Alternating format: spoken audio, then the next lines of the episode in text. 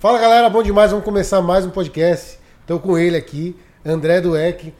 Hoje no ramo imobiliário, mas já fez muita história aí no ramo da moda, com 35 anos de experiência nessa área. O cara era CEO da Fórum Triton, é, começou como office boy lá, é, fez uma trajetória incrível, cara, assim, inspiradora. Vai, lançou um livro agora, vai contar um pouco dessa história desse livro, mas tem uma trajetória inspiradora. Eu fico muito contente de ter topado participar aqui do podcast.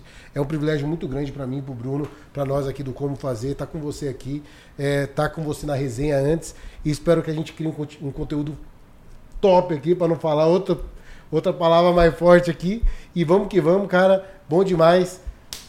É isso aí. É isso aí. Vou passar a palavra pro Bruno.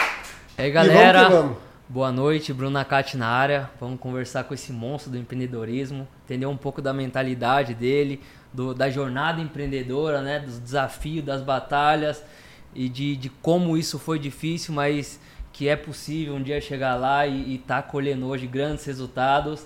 Então, hoje ele é um cara que mora fora do país, né, tá ali é, investindo em outras áreas. Hoje o grande negócio dele é no investimento em ramo imobiliário mas também já foi CEO aí de grandes empresas aqui no Brasil. E hoje a gente vai entender um pouquinho dessa história aí. Então, seja muito bem-vindo. André, começa aí um pouco, falando um pouquinho aí de da sua passagem aqui no Brasil agora e de lá de trás. Não, valeu demais, obrigado pelo convite. Já é o segundo podcast, né? O primeiro foi a resenha no é, café, é já falamos bastante. É isso, é isso. E agora vai ser o segundo assim que eu gosto, é sem roteiro, sem nada. É, enfim, estou aqui no Brasil por uma ocasião muito especial. É, completo agora 37 anos de carreira e escrevi meu primeiro livro, um livro chama Potência Empreendedora, vai ser lançado agora na, no dia 12. Que eu já comprei é pra galera comprar também, né? Ah, é, e aproveitem até dia 10 tem promoção oh. é, para ganhar um vale bônus. Eu já fiz o meu merchan, você deu a deixa. É sabe isso. como que é, né? Vendedor, cara, Vendedor, já aproveita. é pay, é, enfim, é um livro que, que eu vou compartilhar, né? Uma coisa que minha mãe me pediu que era 37 anos de carreira e saindo do zero, do zero, zero mesmo. Né? Uma família muito humilde, sempre trabalhando com muita honestidade, pouca condição de estudar em escola boa, em ter, em ter realmente é, investimento na carreira, então foi muito baseado na raça mesmo, bem raiz, entendeu? Então acho que tem muitas situações ali no livro. O livro não é sobre mim, é sobre as experiências que eu tive e eu acho que vai ajudar muita pessoa. Então, a intenção do livro, infelizmente, minha mãe já se foi, é, mas o legado ficou. Então, o livro é realmente para ajudar as pessoas que querem crescer na carreira. Então, o livro é, é, dividido em quatro blocos e foi uma coisa que foi muito legal a gente dividir o livro porque porque vai pegar o público desde as pessoas que estão os universitários que ainda não sabem o que fazer na carreira, que é uma coisa muito normal, né? Eu tenho minha filha mais velha, tem 21 anos, a Pietra, e tem a, tem a dúvida, né? Fala, pô, o que eu vou fazer da vida? O que eu gosto? Começa numa faculdade, muda o curso. Não é muito fácil uma decisão para um jovem, né? Então começa aí, né? Eu aconselhando os jovens, porque eu comecei a trabalhar muito jovem, com 13 anos, né? E tive uma carreira de é, é, numa companhia durante 21 anos, então foi realmente um processo longo. Segundo, depois as pessoas que querem chegar num nível médio, né, de diretoria, que é uma coisa que todo mundo almeja, né? Quando você começa a trabalhar, você quer ser um gerente, quer ser um diretor, é, intraempreendedor, né? Que é uma coisa que eu falo bastante no livro. Depois o terceiro é os C-levels, que são os, os, grandes líderes das empresas, né? Que, que é uma coisa que eu, que eu passei durante muitos anos, né? E tem um mito, né? Que todo mundo acha que o C-level é o cara que que é tranquilão lá, está na posição de diretoria e eu coloco ali as situações, principalmente para os para os é, CEOs, CFOs, CMOs que querem empreender e têm medo. Então, é, tem alguns, é, é, vamos falar assim, algumas dicas, né? alguns atalhos que, que eu acabei criando para depois começar a empreender. E o último bloco, que são os pequenos e médios empreendedores que querem crescer o seu negócio. Então, ali eu compartilho minha experiência, não tem fórmula mágica, é muito trabalho e um processo muito longo. Então, o principal motivo de eu estar no Brasil, vou ficar o mês inteiro de setembro, é por causa do livro. Boa, boa. Cara, a, é, a gente fica muito feliz de você estar aqui, principalmente pela trajetória, sabe? Porque, é, e, e, quando eu digo a trajetória dos, é, em paralelo, assim, tanto da Foro Triton, né? A gente tem hoje o grande sucesso que você está colhendo agora né, no ramo imobiliário, mas tanto da Foro Triton crescendo de uma forma gigantesca lá atrás e você crescendo junto e várias pessoas extremamente capacitadas e você foi lá e encabeçou como CEO. Até que ponto, tipo assim, você planejou isso? Você só era putz, proativo? Como é que foi isso daí para você? Uma ótima pergunta. É, acho que a primeira coisa é pensar em longo prazo, né? Eu lembro que eu era garoto, tinha 13 anos de idade, imagina, eu estudava na oitava série numa escola pública à noite. A minha mãe tinha que ter uma autorização do juizado de menor, porque um garoto de 13 anos estudar à noite na periferia de São Paulo não é uma coisa muito simples, né? Até meio perigoso. Né? Já era isso há 30 anos, imagina hoje, né? Então é, eu sempre pensei no longo prazo. Falei assim, pô, eu quero ser o diretor da empresa. Como que eu faço? Com 13 anos. Então imagina o seguinte, eu demorei. Você 18... isso é... Já tinha na cabeça. Caraca, velho. Tinha na cabeça. Só que eu sabia que ia ser um processo longo e difícil, que eu ia ter que estudar mais que todo mundo e trabalhar mais que todo mundo. Então, é, eu, o meu 18º cargo, em 18 anos eu tive 18 promoções, que foi virar diretor da companhia. Então o que acontece? Imagina você chegar para um jovem hoje e falar assim, tudo bem, você está começando a trabalhar comigo aqui hoje, ó, é o seguinte, se você trabalhar muito, mais do que todo mundo, estudar mais do que todo mundo, daqui 18 anos talvez você vai ser diretor. 99% vai desistir. Fala, você está louco, ficar 18 anos aqui esperando. Não é esperando, é trabalhando e construindo. Então eu tinha essa, essa consciência porque é, quando você vem do nada, né? Muita gente tem um, tem um pensamento equivocado, que as pessoas falam assim, ah, eu não tenho nada a perder. Eu vim do nada mesmo, então se eu ganhar 1.500 e passar para 3.000 já é uma vantagem. 3 mil passar para 5 mil, a pessoa pensa no monetário. Ela não pensa na carreira dela, ela fala assim, quanto eu posso aprender? Quanto eu posso me desenvolver? Muitas dessas desses cargos não foram nem promoções, né? Até corrigir, não foram 18 promoções, foram 18 cargos. Foram andar de lado. E aí tem um preconceito no mercado. Fala assim: ah, você é caranguejo? Você está andando de lado? Você é auxiliar de finanças, vai ser auxiliar de marketing. Ganha lá 3 mil, vai continuar ganhando 3 mil. Fala, não, não vou, não vale a pena. Por quê? Eu vou trabalhar no mesmo, mesmo, mesmo nível é, de auxiliar, vamos falar assim, nível é, médio ou nível é, júnior, vamos falar assim. As pessoas não querem. Porque ela fala assim: não, eu só saio daqui para ser promovido. Ou para mudar de área. Ou para mudar, vou dar um exemplo na, na época da Fórmula da Triton, né? Para mudar de loja. A pessoa trabalhava no Center Norte, ia mudar para a loja do Iguatemi, em São Paulo, né? Para quem não conhece. Fala assim: ah, mas quanto eu vou ganhar mais? Não, nada, você vai ter uma oportunidade. Não, não vou. Porque o Center Norte é mais perto da minha casa. Porque eu já conheço todo mundo. Porque não sei o quê. Falei, cara, mas peraí, você vai conhecer um público diferente. Porque o público do Center Norte é diferente. Você vai aprender a trabalhar com clientes diferentes ter é, as marcas diferentes, você está numa competição diferente. As pessoas têm preguiça. Então acho que a, se eu tivesse dar uma resposta, né? Da onde eu saí até onde eu cheguei, porque eu nunca tive preguiça. A palavra preguiça nunca entrou. Eu trabalhei mais que todo mundo, não reclamava. E embora feliz, sabe aquele negócio? Você chegava em casa, é, ia para a faculdade ou para a escola à noite, chegava em casa à meia-noite, acordava às seis da manhã, feliz para ir trabalhar naquele negócio. Falava assim, nossa, tô cansado, tem que estudar, tem que trabalhar. Então eu sempre fiz isso sempre com muita energia e zero preguiça. Boa. Boa. Era orgânico, né? Era. Era é, algo já predestinado, vamos dizer assim, vai. É, predestinado nem tanto porque eu trabalho numa empresa familiar. E familiar, as pessoas acham que você tem vantagem, só que você não tem vantagem, cara. Você é parente do dono, cara, você, todo mundo vai estar tá te olhando, entendeu? Tem, assim, tem um problema se fizer um negocinho casa, errado ali, não faz milagre, né? Oi, desculpa. Geralmente os caras Ah, é verdade, verdade. Entendeu? Então você tem que trabalhar mais mesmo. E tem que dar exemplo. E, e nesse, começo dessa sua caminhada, André, é, você teve é, a oportunidade de cair dentro de um ambiente é, corporativo, né, empreendedor ali.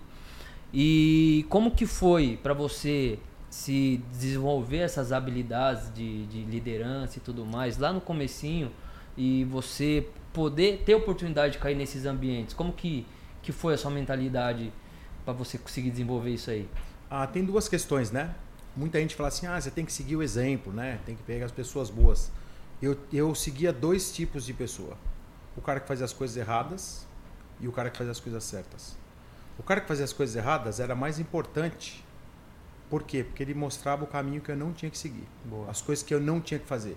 Em vez de ficar criticando aquela pessoa, falando mal, que toda empresa tem política, né? Eu olhava assim, cara, não vou fazer igual porque eu tô vendo que esse cara tá. E um cara de um nível muito superior ao meu, mais velho, um cara que nem quem era eu, um moleque de 15, 16, 17 anos, para criticar um, um diretor, por exemplo, tá? Então, mas eu olhava e falei, putz, o dia que eu chegar lá eu não vou cometer esse erro. Então, é, nessa jornada né, que eu vejo, é que as pessoas elas olham muito o sucesso, mas elas não olham o fracasso. Porque o fracasso é uma coisa até. O mercado tem um preconceito. Você fala assim, putz, eu tô estudando fracassados. Você conhece muitos fracassados que todo mundo fala assim: nossa, olha, você é um cara genial, só que você é fracassado. A sociedade coloca esse cara de lado. Ele pode ser genial, que deu um problema, que ele errou porque ele estava no momento errado, na hora errada. A sociedade já fala assim: cara, nem se relaciona com esse cara. Ninguém quer andar com perdedor. Ninguém, ninguém quer conversar com esse cara. E aí esse cara não consegue sair lá do fundo do poço. Então muitas vezes eu vi as pessoas fazendo errado, alguns eu até tentei ajudar, quando, quando a pessoa quer ser ajudada, e outros que não queriam ser ajudados, né, que é uma coisa complexa, né, o cara tá, tá lá na lama, você dá dando a mão pro cara para levantar, e o cara fala, não, deixa que eu vou sair daqui. Você olhar e falar assim, cara, eu, eu não quero ser um fracassado, porque ninguém quer. Então você acaba não repetindo isso. Então, a maioria das companhias, né, então, é, indo para a tua pergunta, questão corporativa, né? As pessoas fazem muita panela. Cara. Empresa não pode ter panela. Não pode. Todas as empresas têm. Então, o que, que, você tem que fazer? Sair da panela. Ah, a panela é tem 10 caras e você vai ficar sozinho. Não importa. Sai fora da panela. Porque já, a panela derruba o cara. Já diria o Big Brother. O cara que ganha saiu da panela. Ah, é. Também tem. Eu não assisto o Big Brother. Mas, mas enfim, eu entendi. É mais ou menos isso. É, boa.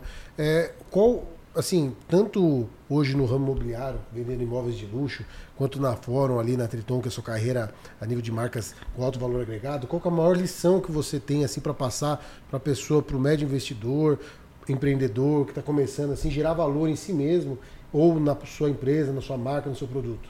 A prestar atenção nos detalhes. Os detalhes fazem muita diferença. E as pessoas normalmente elas vão analisar muito mais o macro e não querem perder tempo com o micro. Em qualquer, qualquer profissão, em qualquer. O cara fala assim, não, isso daí é insignificante. E aí o detalhe vai deixando de lado. E o detalhe é o que vai fazer a diferença numa concorrência, entre uma pessoa querer trabalhar com você ou não, é, nos cuidados que você vai ter com o teu produto, com o teu serviço, com o teu cliente, com o teu fornecedor, com o teu parceiro. Então, é, às vezes pode parecer uma besteira, vai, imagina que tem um funcionário que trabalha com você que a mãe está doente. É um detalhe besta, mas se, aí, se você comunicar com a equipe inteira, falar assim, cara, vamos pegar leve essa semana, entendeu? Pô, com o Victor, que a mãe dele não está bem. Cara, é um detalhe que isso vai se reverberar dentro da companhia, vai se reverberar no nível de serviço que você presta, no produto, entendeu? E todas as empresas são feitas de pessoas. Só que, principalmente quando você tem um produto, eu trabalhei numa indústria, né? Tinha fabricação e tinha o varejo. Então tinha o produto físico, né?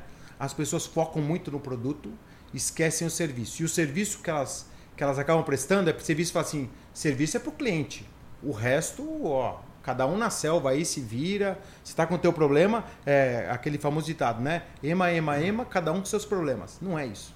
Então, eu acredito que os detalhes fazem muita diferença. E é pouca gente que dá atenção para isso. Quais são os dois maiores erros que as pessoas cometem?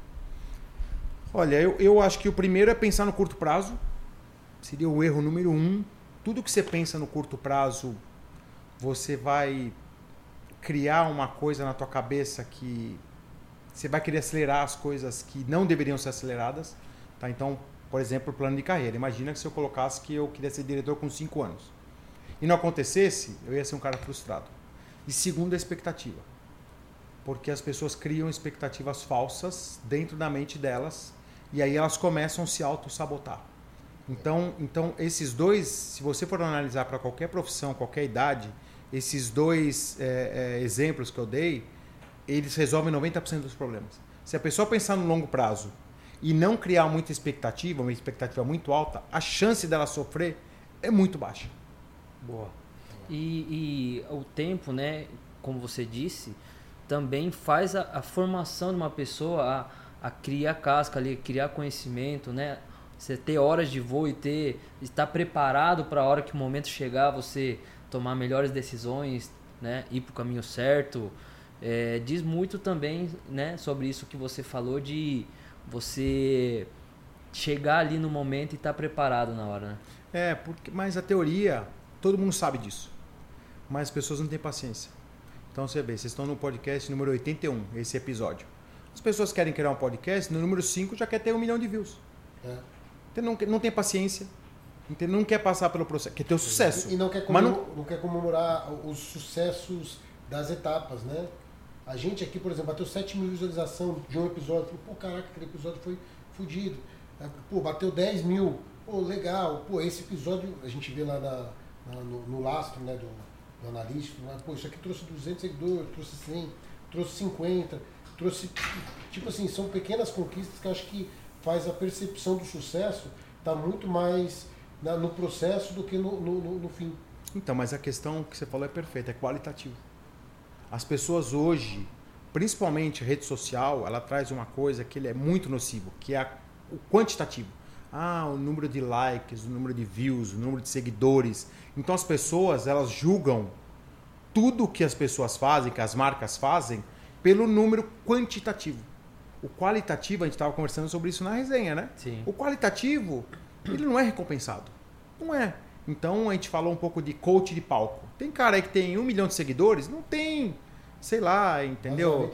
Não, não tem não, não, é nem embasamento, não tem experiência. Boa. Mas ele tem um milhão. O que ele fala lá, entendeu? Vai ser muito mais relevante para as pessoas do que uma coisa que eu falar na rede social, porque eu tenho, sei lá, 60 mil seguidores. Então fala assim, não, esse cara aqui é muito mais autoridade, ele tem um milhão lá, um vídeo dele bateu 2 milhões de views, entendeu? Quem é esse André Dueck aí que não deu nada ali? Já, já julga a pessoa pela, pelo quantitativo. Não vai olhar e falar assim, não, putz, o que esse cara falou faz mais sentido do que ele é menor numa rede social do que esse outro que é um cara grande na rede social não faz sentido. Infelizmente, o quantitativo ele, ele, ele sobrepõe o qualitativo. O que, isso é 99% da, das pessoas da internet, infelizmente. Infelizmente. O que 99% da, da, das pessoas na internet não sabem que elas têm que saber na hora de curadoria do, do desse coach da internet, desse influencer e tudo mais. Assim, eu, eu não sou um cara especialista nisso para falar qual que seria o que as pessoas teriam que fazer exatamente. Eu, eu posso passar a minha percepção, tá?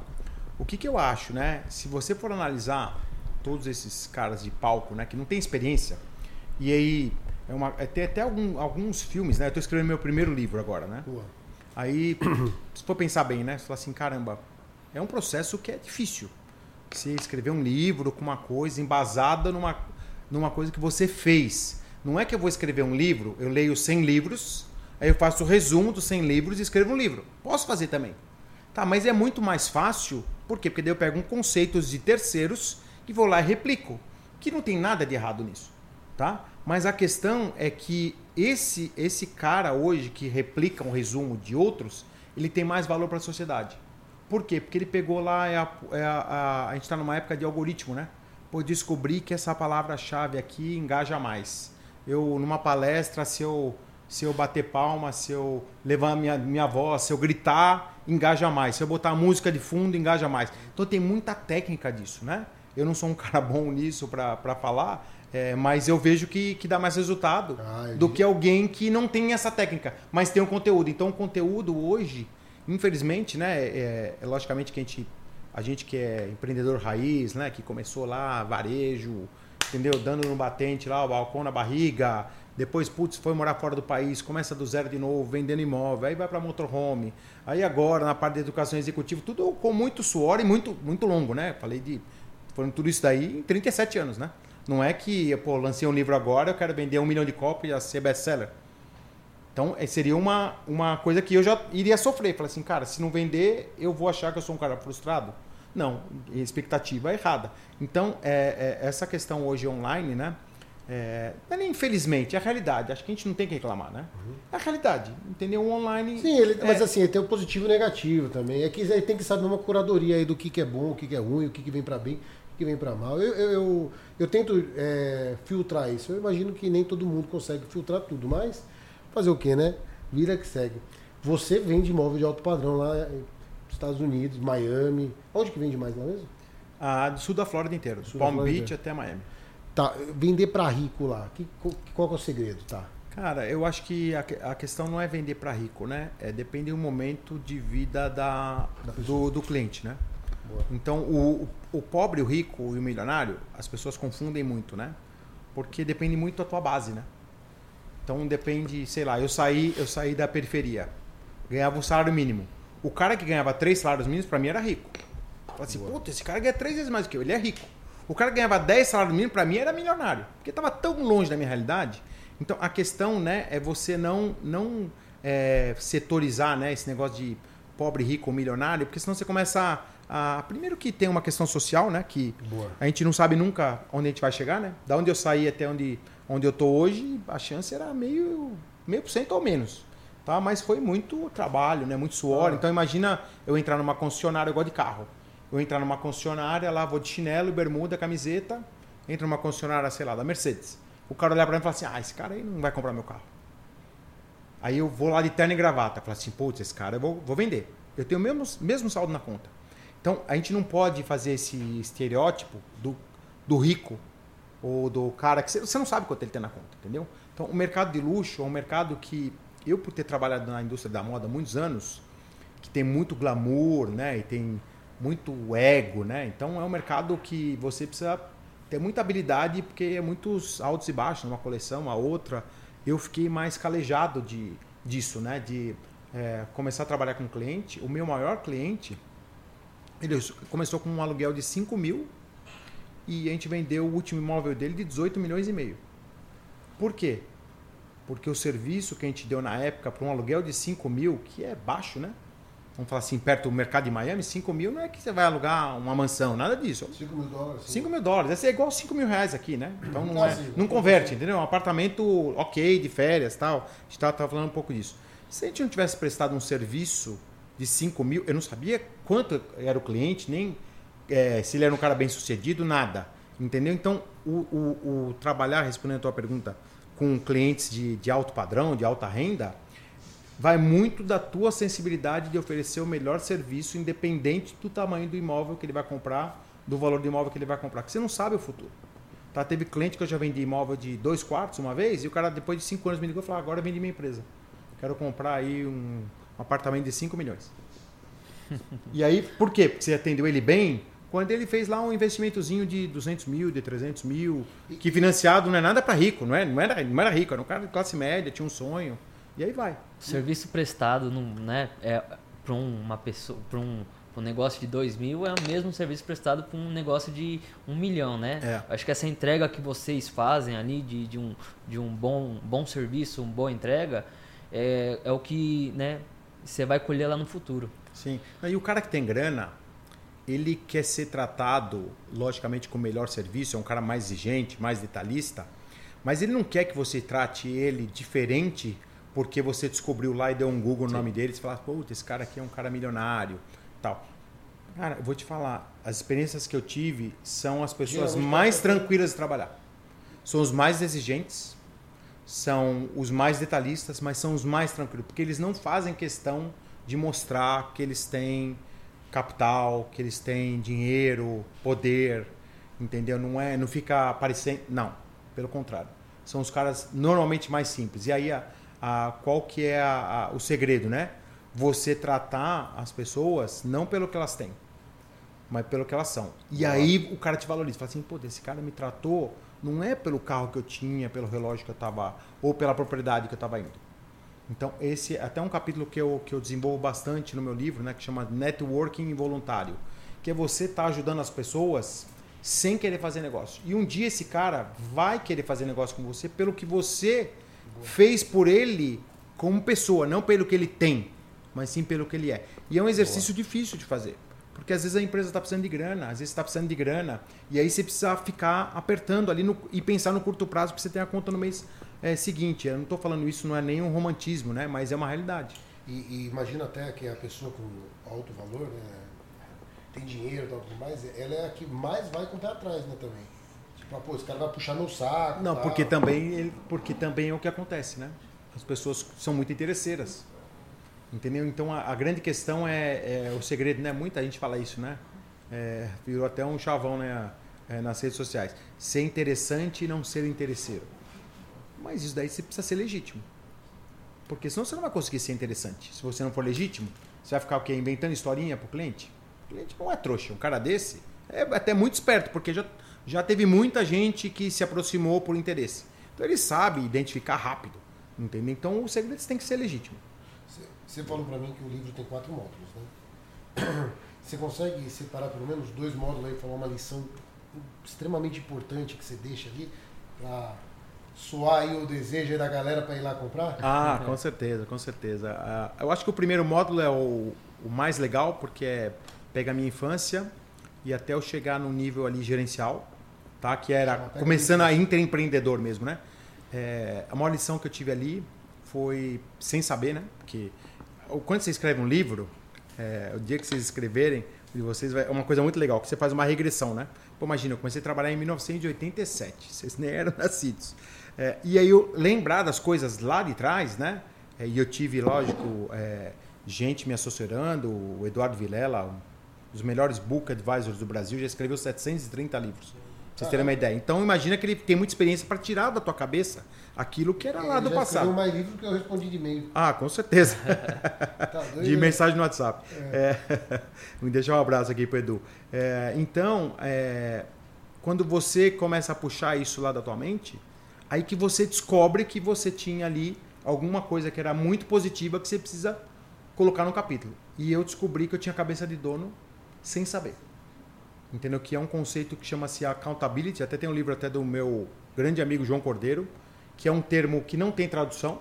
É um termo que é, as pessoas que trabalham nas empresas, que são colaboradores, pensarem como dono. Então, esse foi uma, meu, minha maior lição assim da, do Boa. começo de carreira até um nível médio. Porque é o detalhe de você pegar um clipe no chão e falar assim, pô, eu vou economizar para a empresa.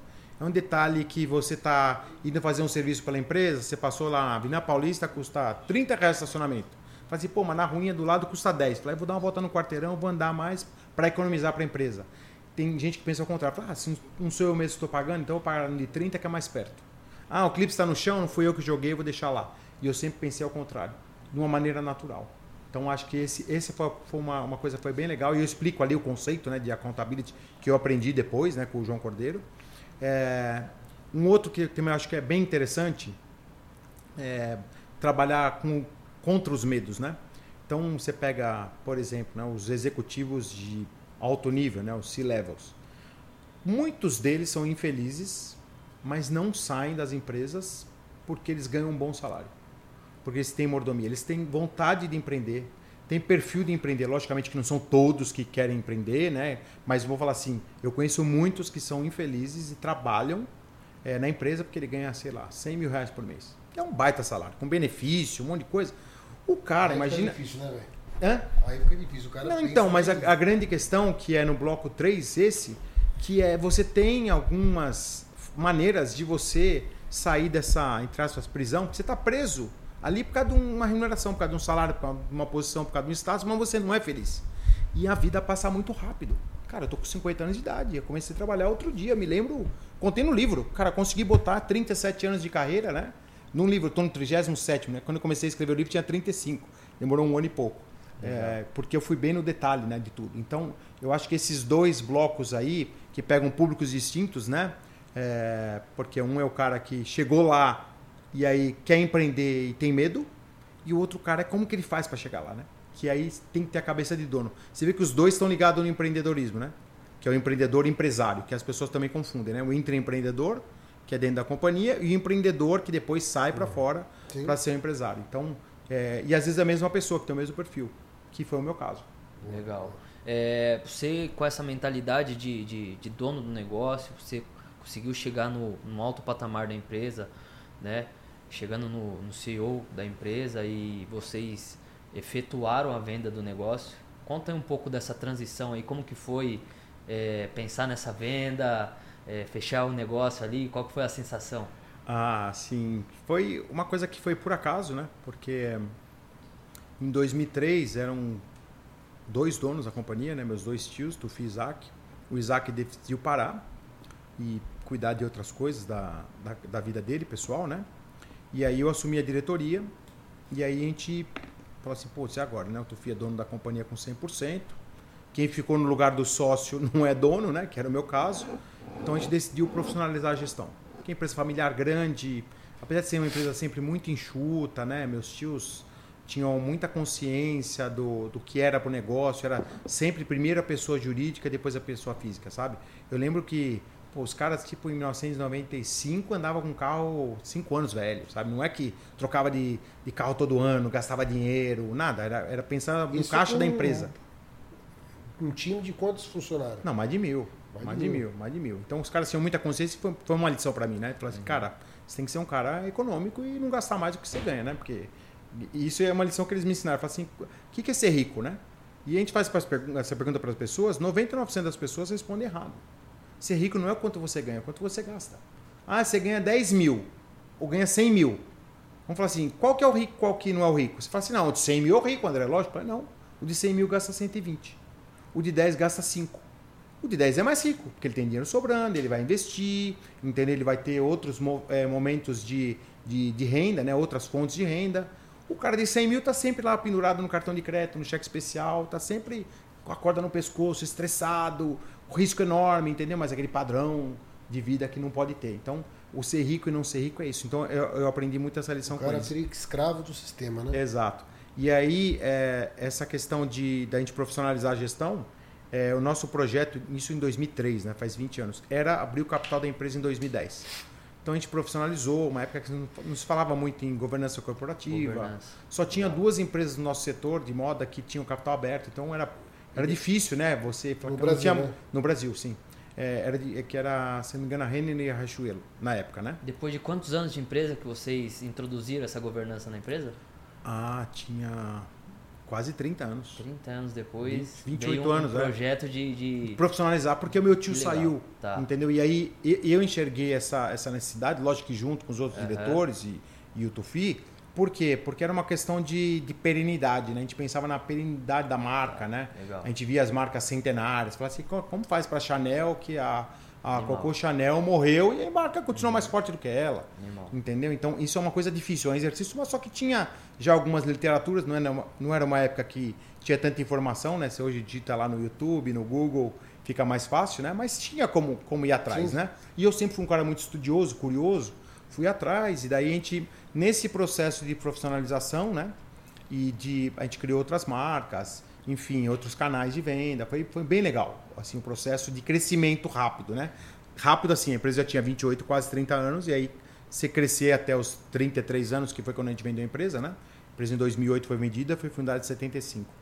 É, foi um processo bacana, e aí nesse processo de profissionalização e de IPO, a gente começou a estudar outras marcas para serem adquiridas.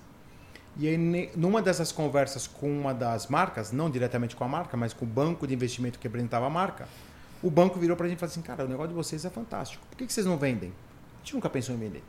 E aí, o que a gente fez? Falou: oh, peraí, vamos fazer um exercício aqui. Fizemos valuation, contratamos uma boutique de M&A, né, que é, que é fusão e aquisição, para entender. Porque a gente tinha um capital intangível gigante, né, que eram as marcas, que a gente não sabia quanto valia. Falar, ah, a marca da Fórum, por exemplo.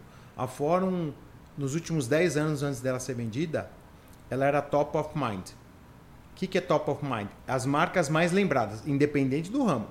Então tem lá, ah, era Brastemp, tinha lá Volkswagen, tinha. E a Ford estava lá.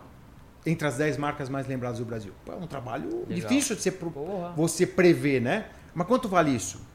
Entendeu? Não é uma consultoria que vai lá e fala assim: ah, vale 50 milhões, vale 10 milhões, vale 100, vale um bi. Não é chute. Entendeu? É quanto aquela marca agrega por ela ser renomada, né? Uma marca que, que é reconhecida, né? É, o logo até hoje, né? Você põe lá a placa de trânsito com o F, de longe todo mundo já sabe, uhum. né? Uma coisa que é muito difícil você conseguir, né? Não precisa escrever mais fora embaixo. É o valor percebido ali, né? É, não, e o valor percebido e a questão é o seguinte, as marcas que não tem o nome mais escrito, que só tem o logo lá, a Nike tem lá o, a, a curvinha deles lá, ou a Apple só a maçã, a Apple é até mais fácil, né? Porque a maçã já vai lembrar de Apple mas, mas ela ajuda, né? A Ford não, era um F numa placa de trânsito. Não era uma empresa que estava ligada com carro, por nada automotivo, mas era um F de vanguarda, né? Que era uma marca de vanguardista. Então, é, finalizando, é, a gente fez o valor da empresa e aí. É, Quanto que dava, né? Ah, infelizmente não posso falar porque eu tenho um contrato de confidencialidade, né? Que é uma empresa de capital fechado, uma empresa privada, né? Alguns então, vários milhões não, aí. Não é, não é público, sim, sim, sim. Mas não, não é público até hoje, né? O valor, né? É, mas enfim, foram quase 30 anos de trabalho, né? Então, uma empresa grande, né? Com 700 pontos de venda, tinha na época mais de cento e pouco, 120 lojas entre próprias e franquias, 100 pontos no exterior, enfim, três marcas. Era um trabalho de uma vida, né? Não era só vender uma loja ou uma fábrica, Legal. né? Então, é, é, nesse processo a gente foi assediado por alguns players né, que tinham interesse, dentre private banks, é, é, private equities, é, fundos de investimento, é, compradores autônomos mesmo e um concorrente. Então a gente decidiu vender para aquela empresa, para aquele grupo de moda que iria manter o legado das marcas. Então essa foi a decisão, não foi nem tanto financeira, foi de continuidade das marcas. Eu imagino que a, essa venda aí deve ter sido uma, puta, uma emoção lá tal, para finalizar. A hora que deram a última canetada e carimbou, caiu o Pix na conta, qual que foi a emoção? Cara, eu vou te falar que eu participei do processo do começo ao fim, né? Foram, por incrível que pareça, 81 reuniões. Podcast número 81. O é. que, que eu falei para vocês antes? Que meu número da sorte é o número 18 e 81, que é o 18 invertido, né? O número 18 no judaísmo é o número da vida, né? é o número mais importante. Então você vê que as coisas é nada é por acaso, né? É, que é o lado cabalístico, mas enfim, é energia, né? Quando você põe energia positiva boa, boa. no negócio, Tudo acontece, energia, né? né? Assim, foi longo, cara. 81 reuniões, um contrato, sei lá, tinha quase 400 páginas, revisa duas, três vezes, advogado, contato. Cara, e a gente não tinha experiência de vender empresa. Não, não é no mercado, não é no cara do mercado financeiro, Mesmo mercado de fusão, aquisição. Mesmo com assessoria, né? Porque é uma empresa de, de um dono só, uma empresa com marcas autorais. Pô, a gente vendeu o nome do Feedback, que era uma marca, não era a pessoa, né? Pô, uma coisa complexa, né? Então é, é mas a sensação, assim, parece que saiu uma tonelada das minhas costas. Boa. Porque, primeiro, é uma responsabilidade enorme, porque eu não era o dono da empresa. Segundo, era um legado familiar. Uma empresa que foi criada pela minha família, pelos meus tios e minha mãe, é, que trabalhou lá a vida inteira, é, primos, eu que dediquei minha vida inteira. Né? Eu estava com 35 anos de idade quando, quando eu vendi a empresa, eu tinha 21 de empresa, imagina. Era mais da metade da minha vida, né? Então, uma sensação, assim, putz, tirei um peso das costas não de que, que era uma coisa que não era positiva, pelo contrário, foi, assim, eu só tenho lembranças boas, mesmo das coisas que acontecem, que não, que não são o que a gente espera, né? Mas que eu aprendi muito, né? Mas parece assim, missão cumprida, sabe? Boa, assim, boa. putz, que legal, a gente conseguiu é, finalizar uma história com um final feliz. Então isso Incrível, foi, foi, bem cara. bacana. Parabéns, parabéns. Obrigado. Ah, ah, e, bom, isso deve ter sido assim uma soma de aprendizados gigantescos. Mas do, o que mais você pega de toda essa soma de aprendizado e aplica na do Eclara Group? Ah, eu acho que tudo, né? A Fórum foi uma escola para mim, né? É. É, eu falo que de encantar, de não, de tudo, de, tudo, de nível de serviço, de branding, né? Quando nem se falava em branding, nem existia essa palavra, né? O meu tio fez isso de uma maneira é, intrínseca, totalmente autodidata, também não fez faculdade, nem existia faculdade de moda nada disso, né? Faculdade de, de marcas, curso de marcas, gestão de marcas, não existia nada disso. Então, eu acho que, que eu aprendi muito ali que o, o quanto o branding agrega no valor de um negócio. Não é uma marca, não é um logotipo, as pessoas confundem. Que é o que você falou, que é, o, que é a percepção que as pessoas têm de você, da sua empresa, do seu serviço, da sua marca, sim, lógico, mas é a percepção, não é o que você acha que você é.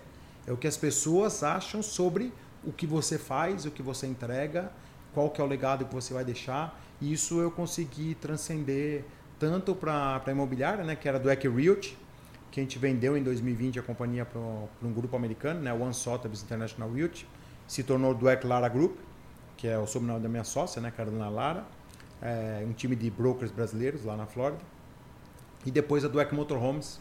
Então eu sempre é, prestigiei o sobrenome da família, né? Boa. A, minhas empresas não têm o nome André Dweck. Nunca teve. Entendeu? Sempre teve Dueck. E Dueck, é, meu avô Marcos, minha avó Esther, nove tios, mais de 30 primos, todos são Dueck. Então eu sempre é, é, homenageei, né, us, usando o nome da família, lógico, é, para coisas boas. Então você vê, a gente conseguiu deixar um legado na moda, depois eu fui para os Estados Unidos, o mercado imobiliário hoje, graças a Deus, aí depois de 11 anos de operação, a gente tem um reconhecimento lá, ganhando prêmios, sendo bem ranqueado. A Dueck Motorhomes, que é a única companhia de sócios brasileiros é, nos Estados Unidos, homologada pela maior associação de motorhomes do mundo. Então teve uma construção ali de um legado familiar, né? Que para mim isso é o que mais vale. Eu escutei, no, eu escutei num podcast seu você falando um pouco sobre a ilusão do, do, do brasileiro, o complexo de vira-lata, de ele achar que ele é muito inferior ao, americano, europeu, tudo mais. Queria que você comentasse isso daí para nós. Então isso é uma questão que a mídia faz isso, né? A mídia coloca na cabeça da gente que tudo que tem nos Estados Unidos é melhor que tem no Brasil. E eu falo porque eu moro lá, hein? Eu posso falar. Porque eu moro lá há 11 anos, eu criei meus filhos nos Estados Unidos. E muita gente pode ouvir e falar assim: ah, pô, você está falando isso daí, mas se for morar nos Estados Unidos? Cara, eu não tirei meu pé do Brasil. Eu, eu, eu amo o Brasil, sou patriota, falo bem do Brasil, vivo os dois mundos. É, minha família está aqui, a família da minha esposa, meus amigos. É, é, gosto de, de vir para cá, entendeu? Para fazer negócio, para encontrar as pessoas mesmo, entendeu? Eu nunca cortei esse vínculo, mas o que eu, o que eu não gosto, né? Brasileiro que vai morar no exterior ficar falando mal do Brasil. Por quê? Porque é fácil também falar mal dos Estados Unidos. Eu posso passar um podcast inteiro com vocês aqui falando todos os defeitos dos Estados Unidos. Mas é difícil ver um brasileiro falando mal dos Estados Unidos. Ele gosta de falar mal do Brasil. Entendeu? Ele gosta de falar que a política aqui é pior, que o sistema aqui é pior, que aqui tem mais ladrão, tem mais picareta. Lá também tem. Tem tudo, tudo de ruim também tem. Só que eu prefiro focar o quê? Nas coisas positivas. O que, que tem de bom no Brasil? Vou divulgar. O que, tem bom nos Estados Unidos? Eu vou divulgar. Por que, que eu vou alimentar uma coisa negativa? Entendeu por quê? Porque isso daí, ele alimenta esse, esse sentimento de vira-lata. De o brasileiro achar que é pior. E não é pior. O brasileiro não é pior que o americano, a empresa brasileira não é pior que o americano. Muito pelo contrário, eu sou a prova viva disso. Eu saí daqui, entendeu? Pô, ser empreendedor no Brasil e vencer, você pode ser empreendedor em qualquer lugar do mundo. As pessoas já acham que não. Falar, não, mas aqui é porque você criou a raiz aqui, é mais fácil. Logicamente que tem barreira cultural, sim, sim. tem a barreira da língua. Eu voltei a estudar com 40 anos de idade. Três anos estudando inglês. Estudando inglês, cara. Porque eu precisava. Falei, cara, se eu quero ah, morar você não aqui. foi pra lá fluente? Não, falava, falava razoável, mas não para morar e fazer negócio. Sim. Entendeu? Eu não queria falar o inglês macarrônico, entendeu? Que é o que você usa para ir na Disney. Na Disney você não precisa falar inglês, cara. Você falar errado lá, você está pagando o ticket, o cara vai te atender. É o padrão Disney, o cara fala espanhol, vai te entender. Entendeu? Eu tinha essa exigência comigo mesmo, entendeu? André, por que, que você tomou essa decisão de morar fora do país? E como que foi começar do zero e construir um negócio novo? Olha, ótima pergunta. É, duas questões, tá? Primeiro, eu queria que minhas filhas tivessem uma experiência diferente da que eu tive. E aí não é melhor ou pior, né? Porque você nunca sabe se a experiência vai ser boa. Mas de, é, de morar fora do país, uma coisa que eu queria para elas, que foi muito positivo para mim, elas viverem numa diversidade que eu estudei em escola pública. Escola pública você tem tudo, cara. Tudo. Tudo que você pode imaginar. Essa, isso, isso daí que hoje tem um monte de gente que fala assim, ah, diversidade, diversidade. Não, cara, escola pública é diversidade. Entendeu? Tem, vai ter judeu, vai ter asiático, vai ter preto, vai ter é, LBGT, vai ter tudo, cara. Tudo. E todo mundo se respeitava na minha época. Né? Tô falando que eu estudei nos anos 70 e 80 nas escolas públicas, né? E nos Estados Unidos acontece isso também. Você fala, ah, mas tem bullying. Bullying tem em qualquer lugar, em qualquer profissão, em qualquer país do mundo. Depende aí como você se posiciona e, e às vezes isso daí é a pessoa que às vezes tem uma, uma dificuldade, é, é, uma fraqueza, né? E não trabalha essa fraqueza. A própria criança ou adulto, né? Tem adulto que tem fraqueza até hoje. Não é questão de, de classe social ou, ou idade é, é ou de onde você veio, né? Então, a, a questão que eu queria que elas tivessem essa experiência de estudar numa escola pública para aprender que vai ter lá o filho da empregada doméstica e o filho do empresário, que é muito legal isso. Então, na escola americana, você vai na escola pública, minhas filhas estudaram escola pública a vida inteira, que eu fiz questão. Você vai lá na fila da escola, lá tem uma Mercedes, tem um carrinho lá, um Toyota, que é um carro popular nos Estados Unidos, e tem uma picape de um cara que trabalha numa obra, de um pedreiro. Escrito lá na porta lá, construções. Não tem discriminação em cima de cargo, função? Nada. Né? Nada. O americano é muito simples para isso. E, e, eu, eu vejo muito, até o um comentário muito forte, de o americano ele não tem vergonha de ter ganhado dinheiro. Não. Então, aí o que acontece? Aí era a segunda lição que eu queria que elas tivessem. No Brasil, primeiro você não pode falar por questão de segurança, né? Pô, imagina. Cara, isso aqui é uma coisa que. Isso daí sim é um problema do Brasil que os Estados Unidos têm menos. Não que não tem. Tá? Problema de segurança, realmente Entendeu? Então imagina que, que é, você ser bem sucedido no Brasil, você precisa tomar muito cuidado. Muito cuidado, porque você vai. Você está entrando numa seara que você é bem sucedido num, num, negócio que pode te virar um problema. Em vez de, de ser uma coisa que você vai é, é, desfrutar, você precisa ficar mais esperto. Entendeu? Então, sei lá, tô dando um exemplo. Vai, eu, eu nunca tive um Rolex. Mas um cara aqui, se ele sair daqui, nós estamos aqui na Vila Olímpia. O bairro maravilhoso, lindo. Entendeu? Se ele sair com o Rolex na rua, cara, ele precisa tomar muito cuidado. Muito cuidado. Entendeu? Então, falar assim, pô, o cara trabalhou a vida inteira, o sonho dele era comprar um Rolex, ele tem dinheiro, comprou, mas ele tem que tomar cuidado para usar. Eu acho injusto, o sistema é injusto. Tanto pela que, questão da segurança, tá? Tanto que quando o cara na internet, o cara ostenta muito, posta muito, fica um pouco controverso. Até a primeira coisa que você imagina é que um pouco fake. Porque isso não é cultural nosso da pessoa ficar mostrando muito que tem, a não ser que ela tenha algum interesse em mostrar. É, então, mas a, a, né? então a grande questão aí, né? Você fala assim, é, o americano é um cara muito simples, né? E aí não, não ostenta, assim. Não tem, não é, não é, que não ostenta, ninguém tá nem aí. É? Ninguém tá nem aí, entendeu? Se você vai num, por exemplo, um parque público nos Estados Unidos, vai um cara lá com um baita carrão, entendeu? O mundo dos motorhomes, né? Falando um pouquinho disso. Tem um cara que vai com um motorhome lá de um milhão de dólares, entendeu? e tem o cara que vai de bicicleta, o outro vai a pé os quatro vão fazer um piquenique. No Brasil não tem isso. Não, não mistura as classes.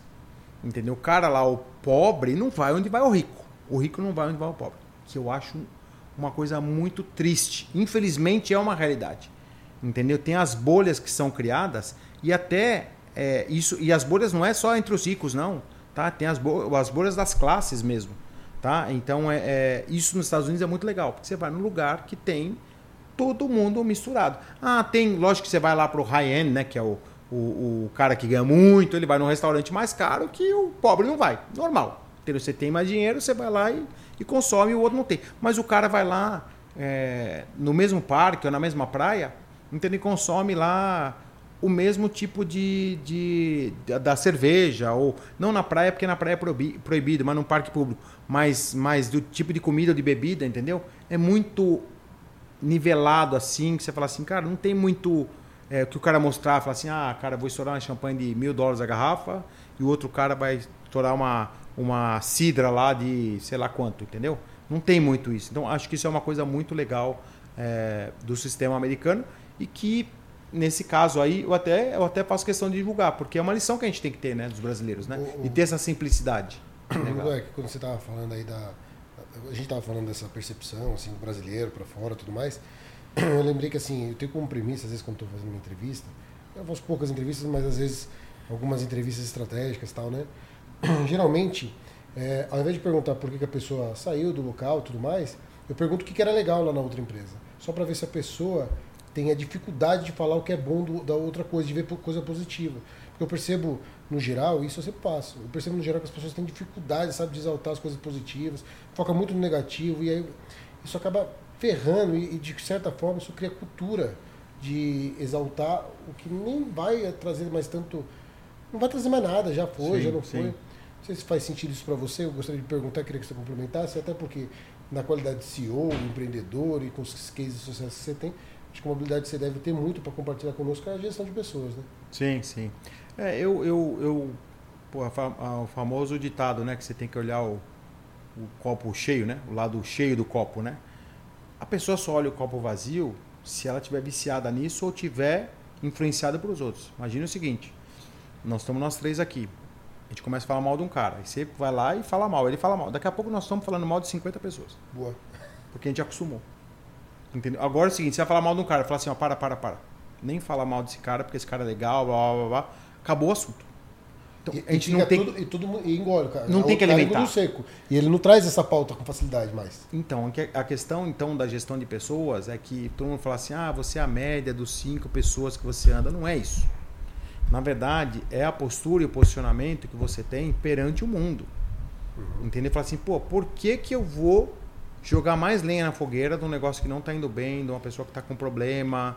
alguém que possa ajudar, ou numa empresa, na tua família. Então as pessoas, normalmente, quando vem outro com problema, eles se afastam. Normal do ser humano, infelizmente, tá? É, e aí a cultura americana me ensinou exatamente ao contrário. Os caras são muito mais generosos, muito mais. Assim, é, as pessoas podem não concordar com o que eu estou falando, mas eu vejo isso no dia a dia, tá? Imagina o seguinte: tem uma senhora que mora lá no meu condomínio, ela sai empurrando o carrinho para deixar o lixo na porta. Cara, ela dá dois passos da porta dela, já tem três pessoas para ajudar ela a puxar o lixo. Legal. Entendeu? Então o que acontece? Aí passou o caminhão do lixo. Ela vai sair, tá chovendo. Passa uma pessoa lá, vai levar para ela. Cara, não custa nada. Então a generosidade não é só doação, não é só dinheiro. Então a atitude. Você fala assim, ah, mas no Brasil tem isso? Tem. Mas é bem menos. porque não é cultural nosso ajudar as pessoas que precisam. Então, é, isso daí, ele vai te gerando um senso de comunidade e de gestão, né? Porque gestão de pessoas, o que, que é? Nada mais é que você entender as diferenças e fazer a gestão da sua comunidade, seja a sua empresa, seu departamento, seus amigos, entender sua família. É isso, é isso. É, é, é, um pouco daquela história do que você é lembrado só pelo, pela coisa ruim que você fez ou, ou pelo seu, seu ponto fraco, né? Por exemplo, é o careca, é o, é o gordo, é o magro, é o cara que se associa na academia, mas não fala o ponto forte dele, que é, por exemplo, é um engenheiro, é um pai de família. Mas geralmente as pessoas vão, geralmente elas vão sugerindo mais pelos pontos. Essas partes transbordam mais, eu acho. Sim. É, a não ser quando for uma coisa grave, lógico, né? Pô, o cara tá envolvido num crime, pedofilia, preconceito, essas coisas aí, cara, não dá, né? Você fala assim, pô, peraí. Ah, tá bom, te conheci há 20 anos, mas, cara, você cometeu um delito grave aqui, cara. Um, não sou eu que vou te julgar. Quem vai te julgar é a lei, a sociedade, entendeu? Vai ter lá o quórum e, cara, você vai pagar pelo teu erro. Não sou eu, não, como teu amigo. Eu posso até te perdoar, mas, cara, você vai pagar pelo que você fez. Então, também não é passar a mão na cabeça. Boa. E, e levantando a bandeira aqui, né? É, comprando a briga, briga do brasileiro e tudo mais, o que, que o brasileiro tem que o demais, assim, de valor, de o que o brasileiro tem que a galera não tem. Ah, criatividade. Criatividade brasileira, cara. Eu sei porque eu venho, a terceira vez que eu venho ao Brasil esse ano, né? Devo vir mais uma vez agora em novembro para algumas alguns eventos, algumas palestras. E eu, eu sou um cara que presta muita atenção, né? Até ontem é, fui gravar o podcast do Ivan Moré e, e fica num, num tipo num co-workspace, só que ele é feito de containers. Lembra muito lá o que tem no Vale do Silício, né? Sabe, cara, os caras fizeram layout lá tão genial, as coisas diferentes dos Estados Unidos, uhum. que eu falo, cara, o brasileiro é muito criativo. O brasileiro é muito bom, muito bom. Então, eu acho que isso é uma vantagem gigante, gigante. Tá. É, e, e até porque é necessário, né? Você ser criativo, porque o ambiente, cara, é muita competição, né? Pouca ajuda é, do, do Estado. Então você tem, precisa se virar, né? E aí a criatividade ela é aguçada, né? Então acho que isso é uma coisa muito legal e o nível de detalhe no serviço. O brasileiro é muito. O serviço brasileiro dá de 10 a 0 no americano. 10 a 0. 10 a 0. Se pegar os mesmos níveis, vamos, vamos supor, um restaurante. É, vamos pegar um exemplo, vai um restaurante de rede, uma franquia. Não vou nem citar nomes, vai, qualquer um. Aí, de hambúrguer, vai, que tem um monte. Você vai nos Estados Unidos e vem aqui na mesmo restaurante para comer meu é hambúrguer. Outra... O serviço é, é absurdo. É absurda a diferença. O Brasil é muito melhor. Me, muito me melhor. se eu estiver errado, mas eu já tive algumas. Eu não tenho tanta experiência assim, de viajar para fora e tudo mais, mas eu já escutei muito das pessoas virem e falar assim: cara, eu tava com saudades do Brasil de eu tomar um café e o meu copo tá na minha frente e a pessoa pedir, dá licença, pegar o copo. Ou bom dia. Isso, eu peguei ontem é, sei lá, uns quatro é, carros de aplicativo, né? Não vou nem citar a marca, mas três eu dei nota cinco estrelas e dei lá uma, uma caixinha, que é uma questão de cultural, né? Americana. Se o cara prestou um bom serviço, eu dou caixinha. Chips. É, chip, chips. é, chip, é. Exatamente. E um, pra você ter uma ideia, eu tava de terno, né? Pô, tá um calor absurdo em São Paulo. Entrei no, no carro, né?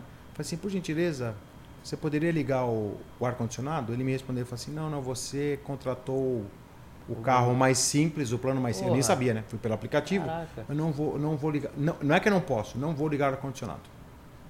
Aí fui sair do carro, a porta estava trancada. Fui tentar abrir a porta, não abriu. Fui tentar a segunda vez, não abriu. Ele falou assim: calma, já estou abrindo. O cara quase me expulsou do carro. Fui lá, ainda fui legal com o cara, dei três estrelas e dei o feedback para ele, para o aplicativo, né? Falei assim: olha, três estrelas por isso, isso, isso. Pô, não custava nada. Assim, era uma corrida de, sei lá, 2 quilômetros. Deu 15 reais, sei lá. Era uma coisa assim ridícula. Não ia mudar o jogo. Não ia mudar, não ia mudar. Não, e, e pra você ter uma ideia, várias vezes que eu peguei corridas curtas assim, eu dei lá o máximo que acho que era 5 reais de, de caixinha. Pô, é muito mais do que. Você ia dar uma caixinha provavelmente. Ia, com certeza, mas, mas o que acontece? Aí é do cara. Então eu não posso falar mal do aplicativo do Serviço Brasileiro de São Paulo. É um cara que deu azar. Eu dei azar de pegar ele, né? Porque ele é fora da, da, da questão. Depois eu fui olhar lá os, as, os reviews dele, lá os. Como é que fala? As notas, né? As notas estavam lá 3.8 e os outros tudo 4.9. Falei, agora entendi porque é 3.8. então, então não dá para generalizar, falar assim, os Estados Unidos é tudo bom e aqui é tudo ruim ou vice-versa.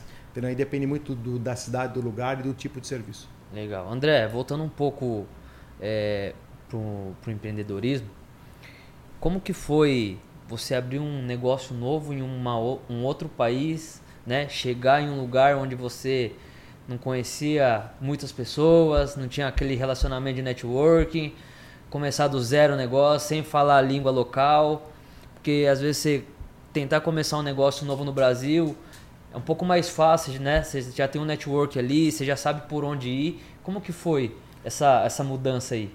Ah, foi bem desafiador, mas foi bem legal, porque eu voltei, sei lá, eu tinha 25 anos de profissão, é mais ou menos eu não é começar do zero, né? Porque ninguém começa do zero porque você já tinha uma, uma carreira, uma bagagem, Sim. uma experiência, tinha 40 anos de idade, não tinha mais 13, 14, né?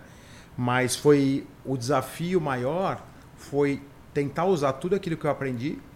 Basicamente eu tinha trabalhado em três setores no Brasil, né? Moda, o tempo inteiro, né, basicamente.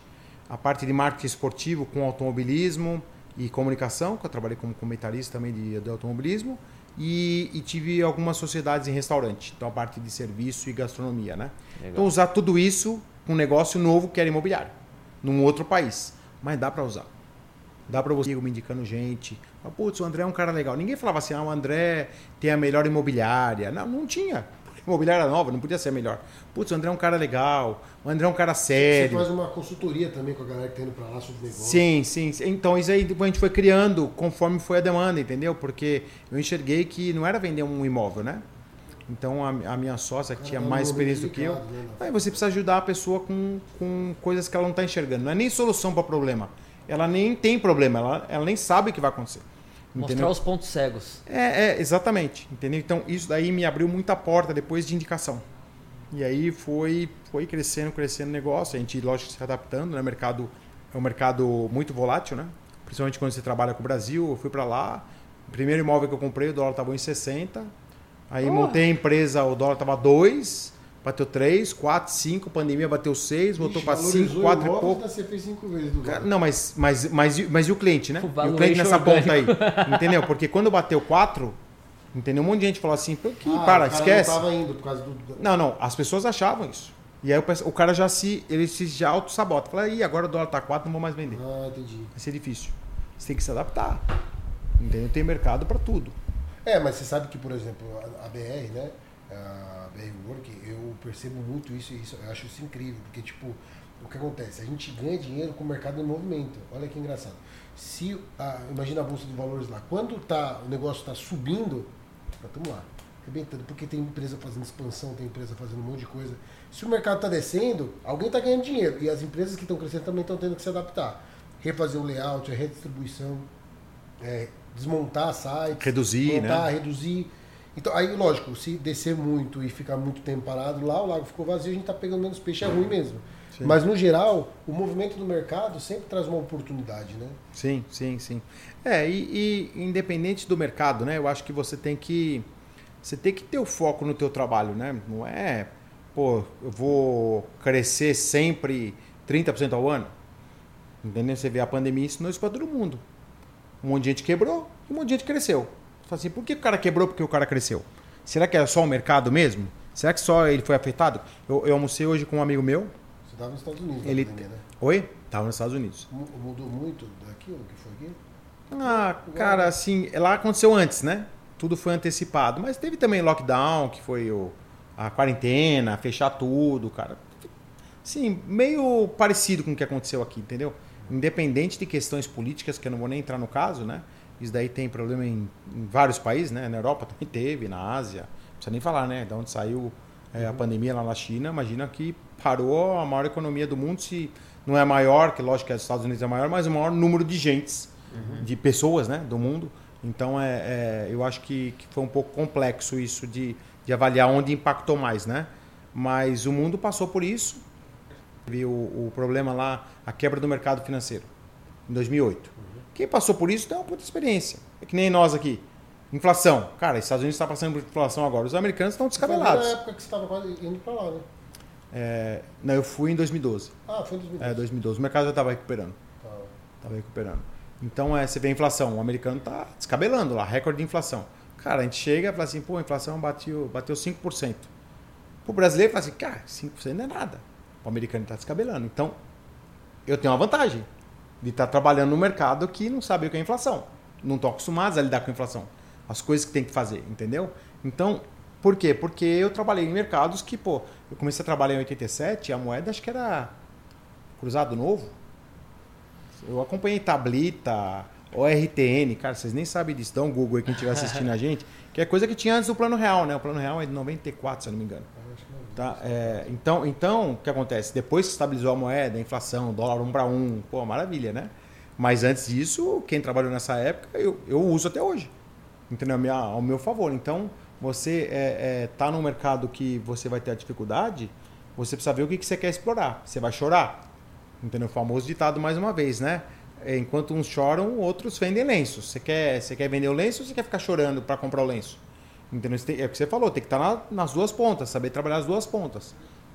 Enquanto para uns é, é, oportunidade, né? Para outros é, é prejuízo. E, e, você surfou essa onda nesse momento aí do, do, do mercado financeiro tá em alta e pessoas, né? É, tentando reduzir gastos e outros comprando imóveis que que é o famoso famosa galinha morta ali, oportunidade aparece ali, o cara tá precisando vender logo, pum, chega ali, então esse mercado é muito flexível, né, de imóveis. Sim, sim. É, e você precisa sempre trabalhar a favor do teu cliente, né?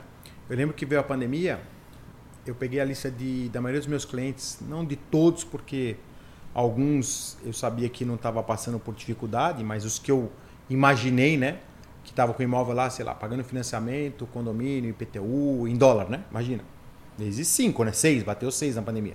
Eu liguei um por um e falei assim, ah, vamos colocar o teu apartamento para alugar, fronteira fechou, entendeu? Falei, putz, ainda bem que você me ligou. Eu tava para te ligar. E não é pela comissão, a comissão de aluguel é, é baixo. Foi pela atitude de ajudar teu cliente. Entende? Não nessa hora de esperar o cara ficar desesperado, falar assim, ah, então vou, eu vou jogar a meu favor. Eu vou deixar o cara desesperado, porque daí ele vai querer queimar o imóvel e eu vou ganhar. Não. Pelo contrário, é você se antecipar. Exatamente. Entendeu? Fez então os clientes se valoriza muito isso. E, infelizmente, a profissão de corretor de imóvel, e não é uma crítica, é uma realidade, ela sempre pensa no curto prazo. Quanto eu vou ganhar de comissão agora? É. Ela não pensa, cara, eu vou deixar de ganhar agora, mas talvez eu vou ganhar no futuro. E se não ganhar no futuro também tá bom. Porque você fez o que era certo, o que era justo. Eu sempre faço questão de ser grato à, à parcela que a pessoa ajudou de alguma forma e sem pretensão mesmo. Mas aí eu percebo que no longo prazo, o que acontece? A pessoa vem, e aí eu vou usar o termo do Bruno, é uma galinha morta. O cara vem com uma galinha morta, com uma oportunidade, o cara vem com, com sabe, com uma dica, ô Vitor, está acontecendo isso, vai ter um empreendimento aqui, assado, vai ter um... Meu, então assim, é, é perceptível que quando você faz é, e não procura a facilidade, e a facilidade que eu estou dizendo no sentido assim de levar vantagem, as coisas voltam para você, porque se tem uma coisa que as pessoas não são é trouxas, né? Algumas pessoas têm menos instrução. E esse é fato, ok? Às vezes um pouco menos de estudo, um pouco menos de é, experiências com negócio e tudo mais, mas isso fica um rastro, sabe? Vamos falar de merda, um rastro ruim, é, quando você, sabe, você tenta levar vantagem, você não. Você quer levar as coisas para o lado, tipo, quero ganhar, quero ganhar, quero ganhar, ou se eu, é, você atropela as outras pessoas. Então, as poucas experiências que eu tive aí, né, eu fui muito feliz em, em nunca ter errado nesse ponto. Porque, de certa forma, sempre depois de um outro momento, e não foi tão longe assim, é, apareceram oportunidades únicas que essas pessoas que eu ajudei, ou pelo menos fui fiel naquele momento, é, me trouxeram. Oh, demais. Né? É, lei, lei do retorno, aqui, mas, enfim, cara. Isso aí. Exatamente. Cara, é isso. Cara, tá bom demais o papo aí. A gente tá batendo aí uma hora de, de podcast. Aí o, o homem aqui é requisitado demais. Mas, Imagina. assim, eu acho que não coube, assim, todo o seu conhecimento, não coube nem 1% do conhecimento. Tá lá no livro. Aí. Agora é comprar o livro, ficar esperto que o cara tá ativo nas redes sociais aí também, vocês vão seguir ele lá, ele vai deixar o link aí.